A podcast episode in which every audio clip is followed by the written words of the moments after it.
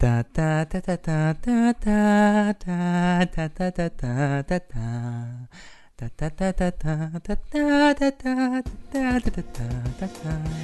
Herzlich willkommen bei Flip the Truck, dem österreichischen Filmpodcast. Mein Name ist Wolfgang Steiger und bei mir ist Thomas Kodner. Hallo. Und wir haben uns zusammengesetzt, um nach Hogwarts zurückzukehren. Wir beginnen eine Harry Potter Retrospektive, weil Fantastic Beasts and Where to Find Them kommt ja bald in die Kinos. Also, fangen wir an.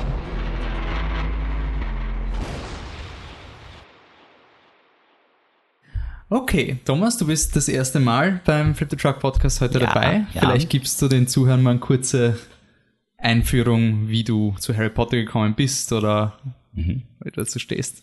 Sehr gerne. Also, zu Harry Potter bin ich gekommen, als mein Bruder mich ins Kino verschleppt hat zum ersten Film, weil ich den Trailer angeblich so cool fand. Ich kann mich an nichts davon erinnern. Tatsächlich habe ich dann eben diesen Film gesehen und fand ihn so großartig, wie mein Bruder mir versprochen hat, dass er großartig sein würde und habe beschlossen, auch das Buch zu lesen. War mein erstes Buch, das mehr als 100 Seiten hat, das weiß ich noch. Ich war damals neun und habe auch das Buch sofort geliebt und als ich erfahren habe, dass es mehr als einen Band gibt, war ich gesold voll und ganz und habe mich die nächsten drei Jahre nur noch mit dieser Buchreihe beschäftigt. Drei Jahre war die Wartezeit bis zum nächsten Band. Stimmt das zufällig? Welcher Teil war das bei dir? Fünfter. Fünfter. Okay. Der fünfte war am Herauskommen 2003. Der erste Film war 2001, 2003 war das fünfte Buch, also habe ich dann zwei Jahre lang aufgeholt. Also ewig. Ja, sozusagen. Okay, ähm, welches Haus Ich bist du? bin ein Slytherin durch und durch. Das sind ja die Bösen. Von mir aus gern. Nein, Slytherin ist wirklich das einzige Haus, das was zu bieten hat, meiner Meinung nach, auch von den Charakteren her tatsächlich. Und das abwechslungsreich ist, was die, was die Charakterzüge betrifft. Obwohl es natürlich sehr diskriminiert wird von allen Seiten. Und als das Haus das diskriminiert, nämlich interessanterweise einer der Gründe, warum ich das Haus so liebe. Okay, ähm, ich bin weiterhin bekennender Hufflepuff. Das ist für mich einfach das beste Haus. Da hat man einfach, man ist fröhlich, man hat Freunde, man freut sich des Lebens, weil ich, ich finde Gryffindor scheiße. Das sind einfach diese, sind die typischen Bully-Sportler, die alle anderen ignorieren. In, in, in Ravenclaw wirst du wahrscheinlich mit spätestens 21 Jahren äh, eingeliefert werden, weil du da irgendwelche Neurosen hast, weil du nicht gut genug bist, weil du die ganze Zeit in so einer gestörten Wettbewerbskultur bist. ja, die Slytherins, die sind mir halt einfach historisch ein bisschen zu vorbelastet. Kennst du den Hufflepuff-Gemeinschaftsraum eigentlich? Weißt du, wie der ausschaut? Na, weiß ich nicht. Der befindet sich hinter solchen Wein... Äh, wie heißt das? Weingärten? Nein, nein. Weinreben? Nein, tatsächlich einfach nur so eine, so eine, nicht Kiste voller Wein, sondern wie heißen diese blöden... Ah, ein Weinfass, also genau, im Keller in quasi. solchen, Im Keller sind so große Weinfässer und wenn du da irgendeins öffnest, dann kommst du irgendwie in den Gemeinschaftsraum oder so. Das hat Rowling erst vor kurzem preisgegeben auf Pottermore. Finde ich sehr interessant, dass Wein zum Hufflepuff-Gemeinschaftsraum führt. Habe ich nie ganz verstanden. Ja, weil sie. Spaß haben im Leben. Hufflepuffs sind einfach cool. Also Mhm. die, die sind einfach super. Ähm, Warum wir über Harry Potter reden, ist generell, Harry Potter gefällt uns eigentlich schon sehr. Ähm, Thomas wahrscheinlich mehr als mir. Leben. Äh, und ähm, wer vielleicht die früheren Podcasts gehört hat, da war hin und wieder war der Dominik dabei bei den ähm, Herr der Ringe Hobbit Podcast. Dominik ist die Person, die am meisten über Herr der Ringe weiß, in meinen Augen, die ich kenne. Der Thomas ist genau der Mensch, der alles über Harry Potter weiß. Ja, das stimmt nicht. Doch. Äh, und deswegen haben wir gesagt, Fantastic Beasts and Where to Find Them kommt raus. Das ist quasi kein neuer Harry Potter Film. Das werden wir dann eh noch alles aufklären, aber es ist quasi ein neuer Film im Harry Potter Universum und dann ist quasi gut, wenn man das als auf auf, äh, als Aufhänger nimmt, damit wir quasi äh, mal wieder die ganze Filmreihe äh, retrospektiv betrachten. Wir werden einzelne Podcasts machen, indem wir in jedem Podcast fokussieren wir uns auf einen der Filme. Also das dieser Podcast ist der erste, meine Vorstellung, noch gar kein Film, sondern nur Fantastic Beasts, ein bisschen Harry Potter and the Cursed Child und ein bisschen die Erwartungen. Dann werden acht Podcasts folgen zu je wahrscheinlich ungefähr 30 Minuten zu jedem Film. Auch mit dem Fokus, was erwarten wir uns von Fantastic Beasts, was haben die Filme gut und schlecht gemacht und wo ist noch naja, wie, sagen, wie soll man sagen, Verbesserungsbedarf, weil wir sind ein optimistischer Podcast, wir finden nicht alles scheiße, sondern wir hoffen dann mal, dass dieser neue Film ganz, ganz okay wird und irgendwie nett. Und äh, dann gibt's natürlich einen, einen Podcast zum Schluss über Fantastic Beasts and Where to Find Them. Und wenn ihr euch beteiligen wollt in der Diskussion, könnt uns wie immer auf Facebook, unserer Seite, E-Mail und alles schreiben. Erfahrt ihr dann ganz am Schluss oder ihr schaut in unserem Post. Aber sagt uns auf jeden Fall, welcher Haus ihr seid, was eure Lieblingsfilme sind, was die besten Bücher sind, wo man aufgehört hat oder wo man weitergelesen hat. Ich kenn's und ich würde jetzt quasi einfach fließend in eine generelle Harry Potter Diskussion mal rübergehen. Äh, weil ich kenne sehr viele Leute, die zum Beispiel aufgehört haben, die Bücher zu lesen ab Buch 5. Wer ist das und wieso macht man sowas? Nein, das ist das längste Buch, oder? Das war irgendwie so dieser, dieser ja, und das, Combo-Break. das Also längste und das Beste eindeutig. okay, also du wirst sagen, Buch 7, äh, Buch 5 ist das Beste. Buch 5 ist bei weitem das Beste. Perfekter Roman, meiner Meinung nach. Okay, ähm, bevor wir jetzt noch äh, Haarspalten, warum funktionieren, warum haben dich diese Bücher so erwischt und wieso auch in unserer Generation? Das ist irgendwie Mhm. etwas, mehr Leute kennen die, die Häuser in Gryffindor als Dinge von Star Häuser Wars zum. Beispiel. Ah, sorry. Naja, Gryffindor ist ja quasi Hogwarts. Ist eins der Häuser in Hogwarts, aber du sagst die Häuser in Gryffindor. ja, aber das ist das Wichtigste. Entschuldigung, ich denke. das. Rowling würde dir zustimmen, ja. Also warum, wie kann, wie führt, wieso führt es dazu, dass wir alle diesen Gedanken gehabt haben, ah, vielleicht ist mein Brief für Hogwarts irgendwie, ich war immer sicher in der zweiten Klasse, dass vielleicht noch der Postbote einfach ein Jahr zu spät kommt. Dass vielleicht doch noch irgendwie so, hey, ich habe diesen Brief gefunden, ganz auch, warum hat das funktioniert? Um ehrlich zu sein, weiß ich es nicht. Zumindest nicht, warum es genau in unserer. Ich glaube nicht, dass es in unserer Generation funktioniert hat. Ich glaube, es hätte in jeder Generation funktioniert, wenn so jemand wie Rowling früher gekommen wäre mit so einer Geschichte. Das ist einfach die Geschichte, die wirklich alles hat, was so ein Kind haben will. Der Hauptcharakter ist irgendwie speziell, aber trotzdem genauso wie alle anderen. Harry könnte jeder von uns sein. Wirklich vom, vom es ist Teil seines Charakters, dass er ein unspezifischer Charakter ist in Wirklichkeit. Allein das ist schon mal aufsehenerregend. Ein spannender Elfjähriger, der nicht wirklich spannend ist. Dann Magie, welches Kind fährt nicht auf Magie ab? Die Frage, die ich mir eher stelle, ist die, warum es bei so vielen Erwachsenen funktioniert hat.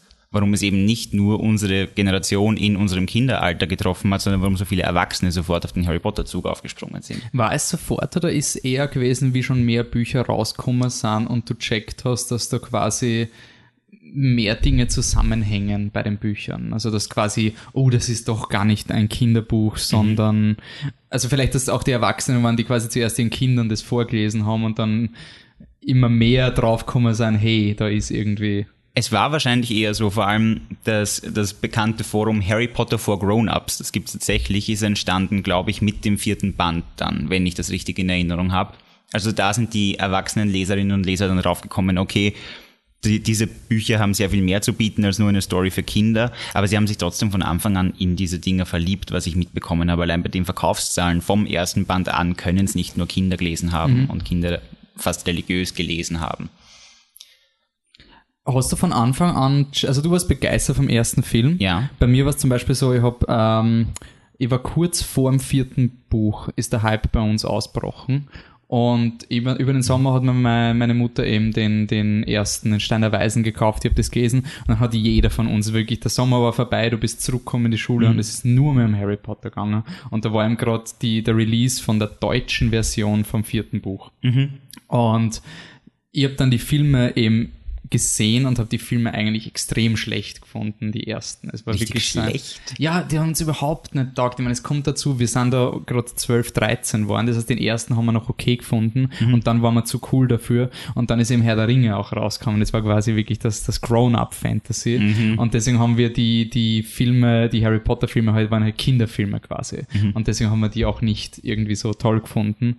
Und ich habe irgendwie die Erfahrung gemacht, dass die Leute, die dann quasi nachher über die Filme gekommen sind, haben eher sind dann eher wieder bei Film 6 eingestiegen oder sowas, die, die so ein bisschen verloren worden sind und dann sind sie aber, ja doch, Harry Potter, die gibt's ja keine Bücher, aber die Filme sind dann trotzdem so der Film Art Hype. 6, der Romantic Comedy, I doubt that. Also das glaube ich nicht, wenn dann Buch 6.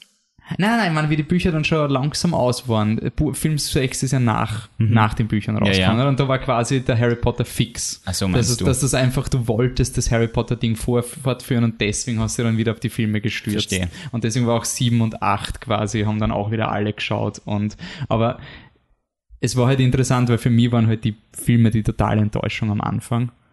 Und ich finde, in Retrospektive stimmt es einfach nicht, weil der erste Film ein ziemlich guter Kinderfilm ist. Also Aber wirklich als Einführung ist er, finde ich, super. Fandest du den wirklich nur enttäuschend, weil er so Also den ersten hast du gesagt, fandest du noch okay, der zweite war dann der, wo du Ja, meinst, ich da, da habe bist du ich, zu ich hab's cool. einfach weitergeschaut, als, als, weil ich so ein Komplettist quasi bin. Ich wollte halt alle diese Filme Okay. sehen, aber es war halt einfach nicht diese Magie drin. Also du, du hast halt einfach als Kind, checkst du das glaube ich irgendwie noch nicht, dass ein Film nicht die Aufgabe hat, alles 100% zu verfilmen. Wirklich. Und wenn Dinge geändert werden in den Filmen, dann findest du es blöd und sonst irgendwas. Wir werden dann auch in unserer Podcast-Reihe immer auf das eingehen, was um die Filme gut geändert und schlecht geändert. Aber quasi als Kind hast du das noch nicht so differenziert gesehen. Hm. Da war einfach alles, was nicht im Film war, war schlecht.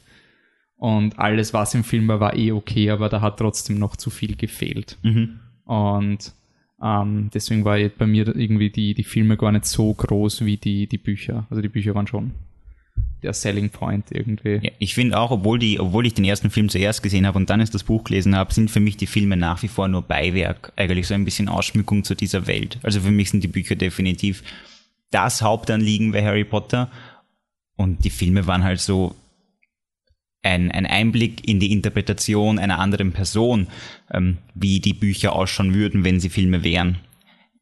Ich kenne aber interessanterweise sehr viele Leute, die quasi eben bei Buch 5 aufgehört haben, weil zu viel ähm, Ding. Und da war dann auch das Ganze wieder mit, mit Chosen One und so. Und da kenne ich einige, die ausgestiegen sind, weil halt zu viel auf, auf ah ja, Harry Potter ist ihm der wichtigste Typ und die Prophezeiung und er wird die Welt retten.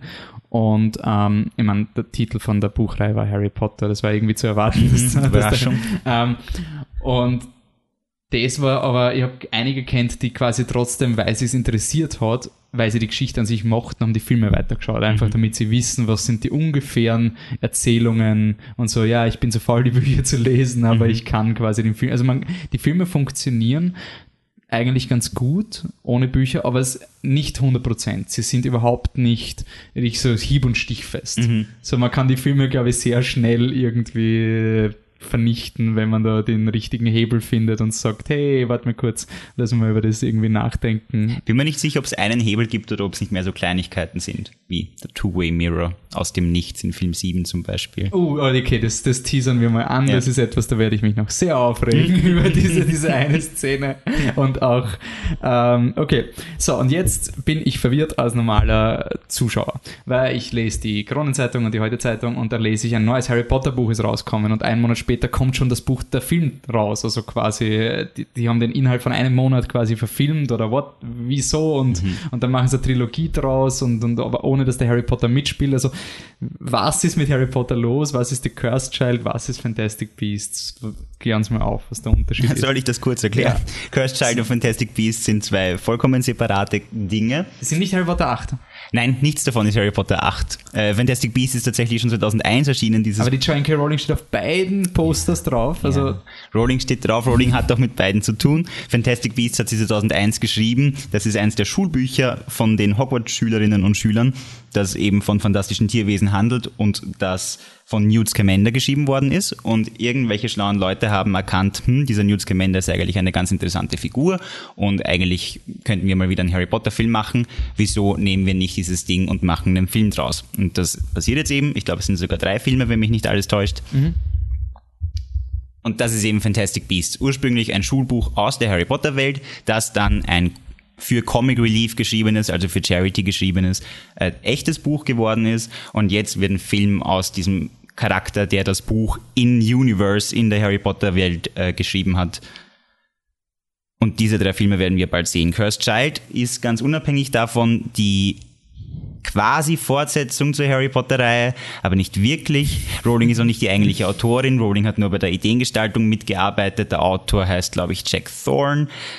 Und äh, da handelt es sich um eine Geschichte über Harrys jüngeren Sohn, Albus Severus, der jetzt nach Hogwarts kommt und dann dort allerlei Zeug anstellt. Und das ist eigentlich nur ein Drehbuch, das Drehbuch für das Theaterstück Stück Harry Potter and the Cursed Child, das momentan in London aufgeführt wird, hoffentlich irgendwann auch außerhalb. Ja. Oder das zumindest, dass man mal irgendwie Karten bekommen könnte auf, norm auf normale wär Art. sehr schön, es nicht, nicht nur Karten kaufen kann, wenn man zwei Tage später einen Spontanflug nach London Ja. plant. Ja, es, es wäre super. Das wäre tatsächlich sehr super, aber momentan ist es bei uns in Österreich zumindest nur, nur ein Drehbuch. Dieses Drehbuch hat nichts mit Fantastic Beasts zu tun. Dieses Drehbuch ist eigentlich nicht von J.K. Rowling geschrieben und weder äh, äh, Cursed Child noch Fantastic Beasts ist Harry Potter 8, so leid es mir tut, liebe Welt. Okay, bevor wir zu Fantastic Beasts kommen, kurz, du hast ja bei uns auch eine schriftliche Kritik geschrieben, Ja. aber verbalisier nur kurz, was ist Cursed Child? Ist es so gut wie Harry Potter? Ist es ein so gut, dass man sagen kann, es könnte schon Harry Potter 8 sein quasi? Ich habe schon bei Deathly Hallows, dem siebten Harry Potter Band, damals gesagt, das ist eigentlich wie eine Fanfiction. Das Problem ist, Fanfictions können gut sein. Das sind einfach nur Geschichten, die Fans über ein Universum schreiben, das ihnen besonders gefällt. Es gibt sehr viele Harry Potter Fanfictions. Und Deathly Hallows war schon wie eine schlecht geschriebene Fanfiction und nicht wie ein Rowling-Werk. Bei Cursed Child ist es so. Unsubscribed. Unsubscribed. Sorry. Ich muss meine Meinung sagen, dafür bin ich herbestellt worden. Und bei Cursed Child ist es leider so, dass es erstens tatsächlich eine Fanfiction ist quasi, nämlich von Jack Thorne geschrieben, der scheinbar Harry Potter mag und sich gedacht hat, hey, ich schreibe jetzt das Drehbuch für den achten Teil. Und es ist eine noch schlechtere Fanfiction als Deathly Hallows. Also es ist, es ist ein, ein Kohuwabohu aus Ideen, die vielleicht theatralisch, ästhetisch schön sein könnten, wenn man es tatsächlich als Theaterstück sieht. Wenn man das Drehbuch liest, kommt man schnell drauf. Das ist eine sehr übereilt zusammengeschusterte Story. Ich würde es nicht empfehlen. Ich kenne viele Harry Potter-Fans, die Deathly Hallows im Gegensatz zu mir gemocht haben und die sagen, jetzt verstehen sie endlich, wie es mir nach Deathly Hallows gegangen ist. Also, ja.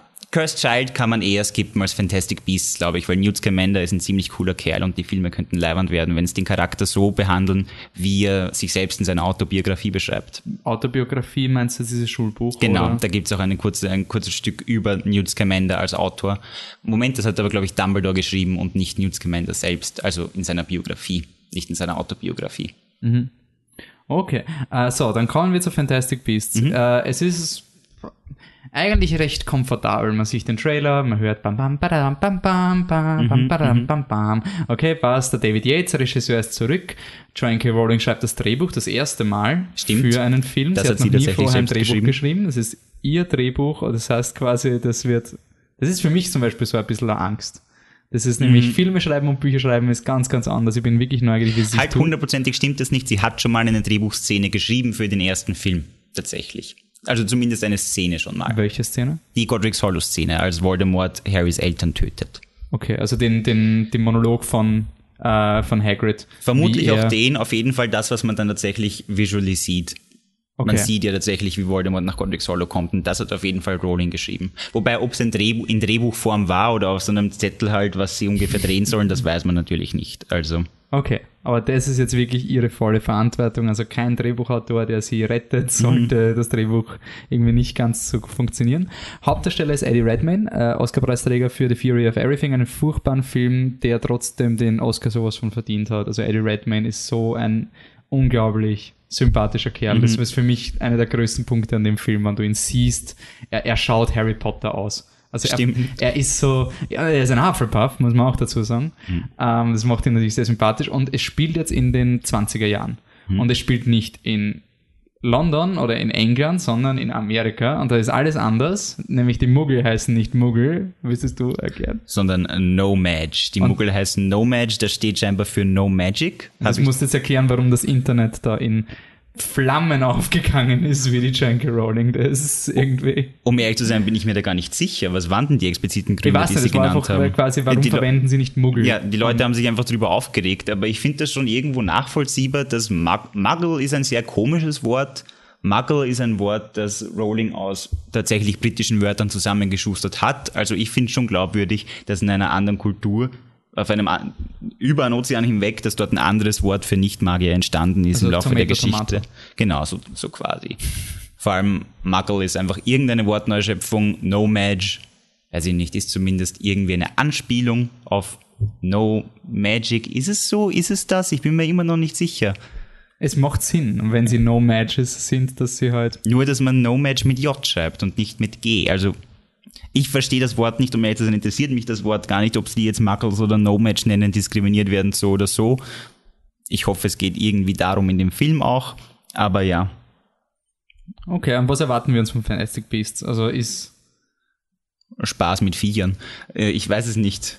Bisschen Furries. Ich habe wirklich keine was Ahnung, ist, was meinst du mit Furries? Ich weiß nicht, ob Newt Scamander mit, er, er reist ja mit einem Muggel und mit, mit lauter Viechern, die einen Koffer hat oder so, oder? Geht's nicht irgendwie Ich weiß nicht, ob er mit einem Muggel reist, aber einer der Schauspieler, der ähm, der Dan Fogler, der spielt den Jacob Kowalski und der ist zumindest sein, sein, sein Apartment-Mitbewohner und der kriegt irgendwie, ist, ist eigentlich der erste Muggel im, im Harry Potter Filmuniversum, der eine aktive Rolle mit Zauberern hat. Gibt es in den Büchern einen Muggel, der irgendwas tut? Nicht wirklich. Es, naja, die Hermines Dursleys Eltern selbstverständlich. und Dursleys, Na, Hermines Eltern machen eben gar nichts, die haben nicht mal Namen. Also Hermines Eltern sind die ganz, sind die ganz falsche Anlaufstelle. Wenn dann die Dursleys, ähm, Petunia ist schon sehr relevant für den Plot und sie macht was sehr Wichtiges, nämlich sie nimmt Harry in ihr Haus auf und rettet Ja. damit quasi die gesamte Zaubererwelt im Vorhinein. Aber sie kommt trotzdem aus einer Magierfamilie. Also sie kommt zumindest aus einer Familie, die schon Kontakt mit Magie hat. Und man das richtig verstanden ist, diese Kowalski halt wirklich dieser Average Working Class, dieser Typ, der halt da sitzt und plötzlich draufkommt, hey, mein Mitbewohner macht irgendwie weird, komische Dinge. Ähm, meine Angst ist ein bisschen, dass er der Bösewicht ist. Ich fürchte mich auch davor. Ich habe, als ich den Trailer gesehen habe, habe ich sofort gedacht, okay, und der Kerl ist der Bösewicht. Habe noch nicht mal gewusst, dass er ein Muggel ist. Aber ja. Ja, aber du hast im Film, du hast im Trailer hast du den Colin Farrell, der hat diesen zurückgeschlecktes Haar und so und der schaut schon so böse aus. Das ist halt irgendwie so dieser, dieser, dieser Snape von dem Film, weil die Rowling liebt das ja quasi, dass du den einen Typ mal urböse und der andere ist ja dieser dicke Muggel und sowas. Und es geht im Trailer ja, was man sieht, auch um ähm, die Muggel, die Angst haben von den, vor den Zauberern. Und du siehst Polizisten, die quasi den, den, den Newt Scamander umstellen mit Pistolen und so. Und das, find, das hat mich, das war der Moment, wo ich gesagt habe, das bringt was zu Harry Potter, was ich in den Filmen nicht gesehen habe. Dass du wirklich diese, diese, Rass ist das, ich weiß nicht, ob es Rassismus ist, aber einfach diese, diese Feindlichkeit vor dem Unbekannten und ähm, dies, diesen, diesen Kulturkonflikt von dieser, dieser Magier-Ding, die halt quasi neben unserer Welt existiert, ohne dass wir was mitkriegen. Und ich schätze mal, wenn es in Amerika ist, wird es halt wahrscheinlich auch auf eine Rassismus-Thematik hinauslaufen, oder? Möglich, Also, aber Kulturcrash reicht ja schon. Vor allem, es, es gibt ja einen Security Breach oder so, oder? Irgendwie das Ministerium vom, von Amerika fürchtet sich davor, dass sie jetzt bald, dass die Zauberer und Hexen jetzt bald bekannter werden bei den No-Matches. Oder wissen Mhm. die No-Matches von Anfang an, dass es Zauberer und Hexen gibt in diesem Film? Weißt du das? Keine Ahnung. Okay. Ich, ich weiß auch nicht, dadurch, dass bei Harry Potter immer, aber in der Harry Potter Lore von der J.K. Rowling sind die Zauberer überall unbekannt, oder? Es gibt Sozusagen. Es gibt nur den Prime Minister von Great Britain, der Bescheid weiß über die Zaubererwelt und ansonsten versuchen sie es komplett geheim zu halten. wahrscheinlich auch der Präsident von Amerika oder In solch, dem Fall wird es wahrscheinlich der Obama sein, der Bescheid. Also 1920 natürlich nicht, sondern wer war damals Präsident? Ah, Keine Ahnung. ja, Auf jeden Fall der Präsident der Vereinigten Staaten wird dann wahrscheinlich derjenige sein, der es in Amerika weiß. Und die Eltern von den Kindern, von den Muggelgeborenen. Aber quasi die gleiche Situation wie. Hogwarts. Genau. Das heißt, wir haben wahrscheinlich ein bisschen das klassische Prequel-Problem Mhm. von der Vorgeschichte, dass ähm, wenn sie jetzt, oh nein, wir werden enttarnt, die gesamte Zaubererwelt könnte an die Muggel kommen, so, na, Hm. na, wahrscheinlich nicht, weil wann spielt Harry Potter? 90er Jahre, oder? Genau. Das heißt, da, da wissen wir, dass es zumindest in England nicht so der Fall ist. Mhm. Und ähm, das könnte ein bisschen hinderlich sein. Ich finde es trotzdem, was mir taugt, ist, dass es quasi weit genug entfernt ist von Harry Potter. Also man hat im Trailer zwar die Anspielungen mit Dumbledore und dass der den Newt Scamander kennt und so. Die gibt's zwar, aber so, dass sie die Story jetzt nicht wirklich großartig verändern. Also außer der, der, der, der, der Newt Scamander findet ein Ei für einen Basilisken, das dann in der Chamber of Secrets quasi hineingeworfen wird oder sowas. Nein, Aber der Basilisk ist schon ein bisschen älter, glaube ich. Schon alt? Ich glaube, das ist tatsächlich ein sehr altes Viech schon, als Slytherin es nach Hogwarts bringt. Weiß jetzt aber nicht, wieso ich das glaube. Da müsste ich nochmal kramen in meinen Erinnerungsnotizen und Kisten. Aber es ist quasi nicht so wie das klassische Prequel, wo du sagst, okay, wir machen die Vorgeschichte von Harry Potter, das heißt, wir machen Sirius Black und, und James und sowas und machen quasi das gleiche nochmal. Und das hat mir eigentlich schon so, ziemlich cool gefunden, weil die, die Idee des Newt Scamanders ist so willkürlich und komisch. Also kein Studio würde von sich von selbst draufkommen, diese Figur zu verfilmen. Glaub ich. Naja, hast du das Buch gelesen, Fantastic Ja. Beasts and Where to Find Them? Habe ich gelesen. Ich finde, er- ich finde, er gibt schon viel her. Also ich habe den Charakter von Anfang an gemocht. Ich fand schon, da war gerade mal vier Bücher waren draußen und das fünfte war unterwegs. Da kam dieses Buch und ich habe das gelesen und mir gedacht, der Newt Scamander ist cool. Den hätte ich gern in den Büchern tatsächlich.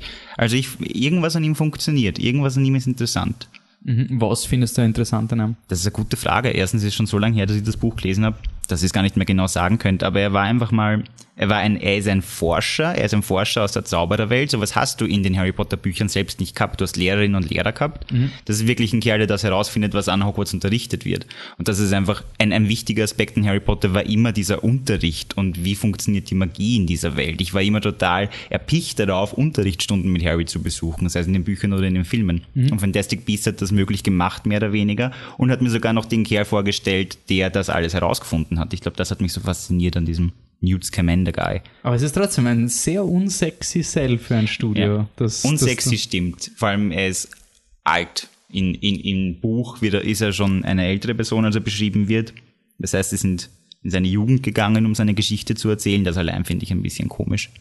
Das Einzige, was halt auch ist, ist, dass ähm, du auch kein Sicherheit. Ich meine, der Trailer versucht ja trotzdem quasi schnell auf die Nostalgie-Schiene, so Warner mhm. Brothers invites you back to the Wizarding World, was jetzt quasi, sie wollen nicht mehr Harry Potter verwenden, sondern Wizarding World mhm. ist so jetzt das neue, die neue Marke, unter der Warner Brothers diese Filme führen will. Und trotzdem nehmen sie Hedwig Theme, oder? Ja, das ist, ja. aber ganz ehrlich, da könnte man jetzt in Star Wars ausschweifen, das Luke Skywalker-Theme wurde auch zum Force, zum, mhm. zum Macht-Theme ernannt quasi. Also ich glaube, das wird bei okay. Hedwigs Theme auch so sein, dass es das, das Zauberer-Thema ja. ist und die Hedwig symbolisiert den Eintritt in die Zaubererwelt. Mir jetzt auch ein bisschen gestört. Es war ein bisschen so im Trailer so, hey, schaut's mal, hört ihr, das ist genauso wie früher und so. Ähm, aber trotzdem muss man sagen, dadurch, dass du den Kontinent wechselst und nach den Informationen, die wir derzeit haben, gibt es noch spielt die Schule in Amerika, die es zwar gibt, laut Rollins Material, mhm. gibt mehrere Schulen, ist für die Handlung derzeit, nach dem, was wir sehen, noch nicht so wichtig. Also es ist nicht ein Harry Potter Prequel, wo wieder jemand in die Schule kommt, wo du, also du hast wirklich eine komplett andere Geografie. Und das an sich finde ich sehr spannend, weil du gerade diesen Moment hast, wo du ähm, das Wort Spin-off ist bei Filmen mhm. immer negativ besetzt. Das waren immer so Dinge wie Daredevil, wo du dann den Elektra-Spin-off. Das waren quasi Filme, du hast den Hauptdarsteller nicht mehr dafür gekriegt mhm. und deswegen hat das Studio nur sehr halbherzig Geld investiert und das ist dann einfach verändert. Catwoman mit Halle Berry das, oder, oder X-Men Origins Wolverine, das sind so, so richtig die Spin-offs. Und jetzt hast du aber einen Spin-off, der wirklich angelegt ist als gleichwertig. Mhm. Das ist mit Rogue One gemeinsam, der jetzt auch rauskommt im Dezember, der neue Star Wars-Film. Das ist das erste Mal, dass ein Franchise wirklich mit so viel, zumindest scheinbarem Selbstbewusstsein hinter so einer Nicht-Hauptidee steckt. Mhm. Also sie, Fantastic Beasts wird wirklich so promoted wie der achte Harry Potter-Film. Er hat ein Riesenbudget, riesige Sets und alles. Und das finde ich sehr spannend, weil wenn das funktioniert, dann öffnest du die Tür für noch mehr andere Ideen. Und es sterben derzeit die, eh sowieso die, die, die, die originellen Filme, weil sie zu riskant sind. Das heißt, du kannst sowieso nur mehr mit pre-established Brands punkten. Und dann finde ich es gut, dass du zumindest eben auch was Cloverfield gemacht hat, dass du deine Marke verwendest, um irgendwas anderes zu machen, was mhm. ein bisschen riskant ist. Natürlich nicht so riskant wie Arthouse, eh klar. Aber ich hätte halt sowas lieber als diesen neuen Film, wo der junge Sirius und der junge James und dann Oh, und wenn ich ein Kind habe, dann werde ich es Harry nennen und so diese mhm. Dinge. Also das, das freut mich sehr bei Fantastic Beasts. Vor allem, da hättest du auch nur die Wahl zwischen und erzählen, was alle schon wissen, ja. oder die Story einfach komplett ändern, wie es Cursed Child gemacht hat. Und das sind keine guten Optionen. Da finde ich es auch um einiges geschickter, wirklich komplett woanders hinzugreifen ähm, Fantastic Beasts das macht. Bevor wir den ersten Podcast beenden, ähm, ist es angenommen, Fantastic Beasts wird nichts. Ich meine, sie wollen eine Trilogie und jeder will eine Trilogie. Mhm. Mittlerweile will auch das Sicario Spin-off will schon eine Trilogie werden. Also es ohne un, unter drei geht nichts mehr. Fantastic Beasts geht voll nach hinten los. Sagen wir, alles ist scheiße. Warner Brothers hat Panik, weil Superman ist eh schon verschissen worden, Batman ist verschissen worden mhm. und Warner Brothers hat nur drei Säulen. Das haben sie selber gesagt. Lego, Harry Potter und DC. DC wackelt gerade, Lego haben sie gerade mal einen erfolgreichen Film und wenn Harry Potter jetzt auch nichts reißt, mhm. gibt es ein Harry Potter 8? Ist es quasi, weil ich glaube schon, wenn Fantastic Beast erfolgreich genug ist, dass sich die Tranky Rowling heraushaut, ich brauche keinen Harry Potter 8 zu schreiben, um finanziell rentabel zu sein. Mhm. Ich glaube, diese Argumentation verliert sie, wenn Fantastic Beasts runterstürzt. Aber ich, also ich zweifle stark an einem Harry Potter 8 wenn, dann würde ich eher hoffen auf die Harry Potter Reboots. Ganz einfach. Film 1 bis 7 nochmal. Kannst du das machen? Ich meine, Ja, man kann, aber Der erste Film ist doch 15 Jahre her. Es, ich glaube, es gab schon kürzere Intervalle bei Reboots tatsächlich. das stimmt schon. Aber Harry Potter ist doch irgendwie näher am Herz von vielen Leuten, oder? Als Spider-Man. Ich meine, sorry. Aber sind das die Filme? Hängen die Leute an Daniel Radcliffes Face, an seinem jungen, kleinen? Ich, ich glaube das kann man nicht. diskutieren, aber ich glaube schon, dass du, ich glaube nicht, dass die Filme sind. Ich glaube aber trotzdem, du hast diese Bücher gelesen, du hast die Filme geschaut und sie haben dann retrospektiv deine Leseerfahrung beeinflusst.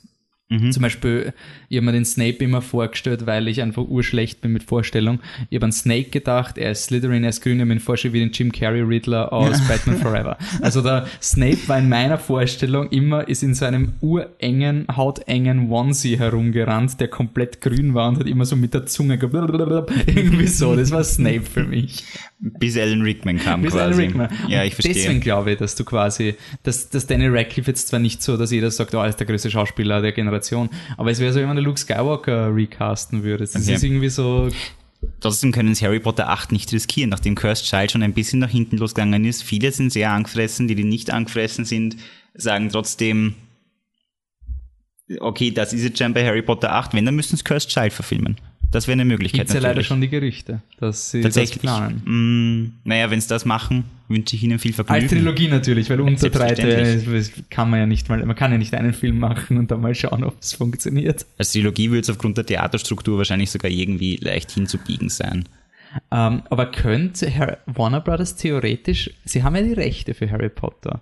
Und dass die Joanne K. Rowling jetzt Fantastic Beasts schreibt, ist eine nette Geste und wahrscheinlich marketingtechnisch schlau. Ähm, aber wenn Joanne K. Rowling jetzt in Ungnade fällt und sie sagen, na gut, wir fahren jetzt drüber, dann könnten sie theoretisch eine Harry Potter 8 schreiben, der nichts mit Joanne K. Rowling zu tun hat. Also Aber ob es da die Fangemeinde dazu bringen können, sich das anzuschauen? Ja, wird's, ja, eh, wahrscheinlich eh nicht, aber ich glaube, es wäre trotzdem leichter, wenn du jetzt quasi zurück zum heiligen Harry Potter Genre kommst, dass du quasi den Star Wars Episode 7 Weg führst. Dass du Daniel Radcliffe, Emma Watson und Rupert Grint, die kommen nochmal her und eine neue Generation und du machst quasi den ersten Harry Potter Film nochmal mit jungen Schauspielern, aber hast trotzdem das Eingebettete in dem Harry Potter Universum. Das wäre kreativ natürlich nicht so interessant, eh klar. Ich bin auch der Meinung, dass Harry Potter, wenn's rebooten, dann in einer TV-Serie. Ich finde Was eine, cool eine, eine TV-Serie, so eine Miniseries mit zehn Folgen, je eine Stunde pro Buch und dann schaut man sich das an, das, das könnte funktionieren, weil du hast es, man hat es auch bei Hannibal gesehen. Hannibal ist quasi die Vorgeschichte von der Schweigen der Lämmer. Das hätte niemand gut gefunden, wenn ein Film draus gemacht worden wäre.